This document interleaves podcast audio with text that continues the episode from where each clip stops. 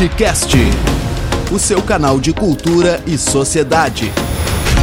Apresentação: Adriano Viaro e Fábio Catani.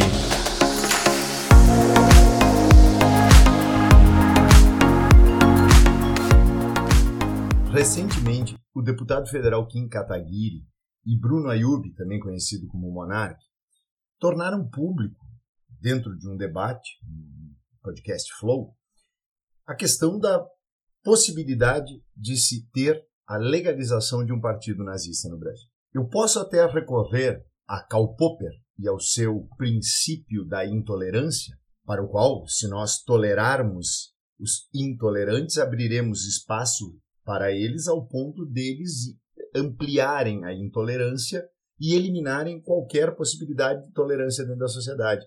Então, para Popper, mesmo que se abrisse espaço para um diálogo e uma tentativa de afirmação racional do debate, abrir caminho para intolerantes é um mal para a sociedade, é uma ameaça para a sociedade. E, acima de tudo, não se trata de uma questão meramente de intolerância. Nós estamos diante de um deputado federal, eu nem levo tão em conta o monarca, que é um absoluto imbecil. E não, não tem como ultrapassar isso, porque não adianta, é o limite de um imbecil. Mas estamos falando de um deputado federal. E esse deputado federal está agora ameaçando de processo a todos aqueles que o acusam de incitar ao nazismo. Mas ao defender a possibilidade da existência de um partido nazista, tu estás defendendo a possibilidade da existência de um partido que sustente não uma ideologia meramente radical e não apenas intolerante, mas de extermínio. Nós temos na raiz do nazismo o extermínio. Nós temos na raiz fundamental, basta ler qualquer trecho do Mein Kampf, fundamental deste movimento que culminou com a morte de milhões e milhões de pessoas sistematicamente, criando-se uma indústria da morte, sobretudo a partir da solução final da Conferência de Wannsee, e nós tivemos a execução massiva de judeus, de ciganos, de gays, de pessoas com deficiência física ou mental, nós tivemos extermínio de comunistas e também de liberais e democratas. Porque nem mesmo o argumento desse. E aí é que mora um grande perigo para a sociedade atual. O neofascismo atual, mais pluralizado, muito menos monocolor, muito menos monótono de um só tom que aquele fascismo tradicional que a história nos mostrou nos anos 20, nos anos 30 e nos anos 40, hoje ele é multifacetado. E, inclusive, ele traveste-se de diversos aspectos do próprio discurso liberal, sobretudo no âmbito da economia. E lembrando que os fascismos eles tinham um dirigismo econômico limitado, eles jamais interferiram com a retirada de qualquer propriedade privada, mas criticavam o capitalismo liberal e criticavam sobretudo os valores do liberalismo fundamentados a partir do iluminismo. Hoje, apesar de incorporar determinados discursos liberais e liberaloides, os fascistas atuais, eles vão te, sempre testando os limites de tolerância da sociedade, os limites do bom senso.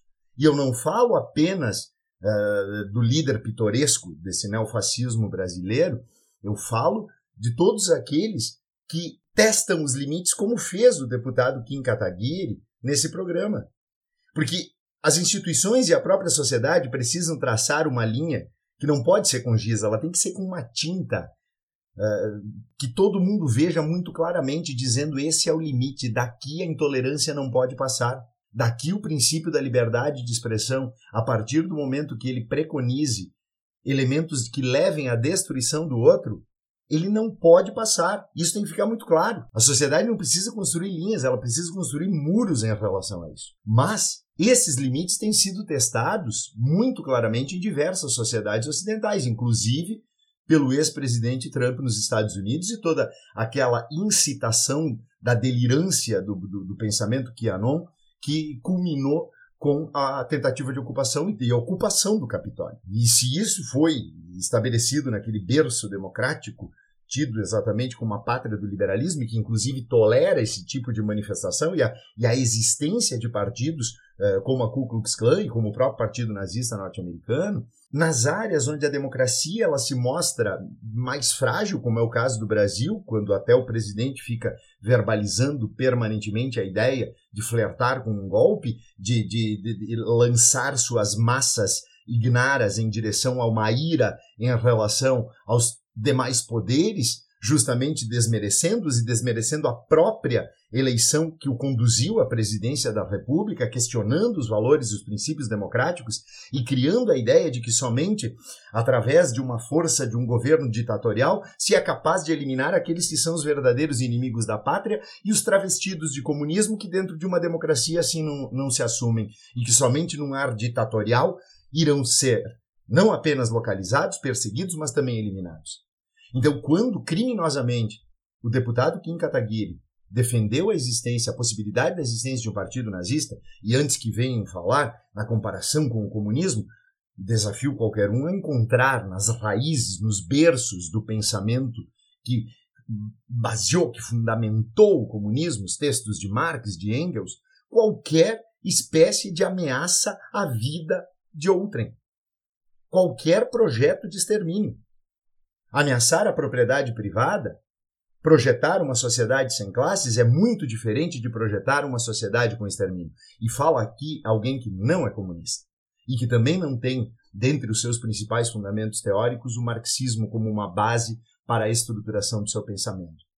Mas que sabe muito bem a diferença entre o comunismo e o nazismo e sabe muito bem a diferença entre liberdade de expressão e a preconização de um elemento onde a intolerância pode gerar o extermínio. E muito mais do que a sociedade e as instituições, inclusive agora o próprio YouTube, de promoverem o cancelamento do pobre imbecil do monarca, mais me preocupa, como também o meu colega Viário, os rumos que se dá em relação à tolerância para que o uso da imunidade parlamentar seja um instrumento para defender aberrações criminosas. Aqui é Fábio Catani e este é meu boletim para o Bate-Cabeça.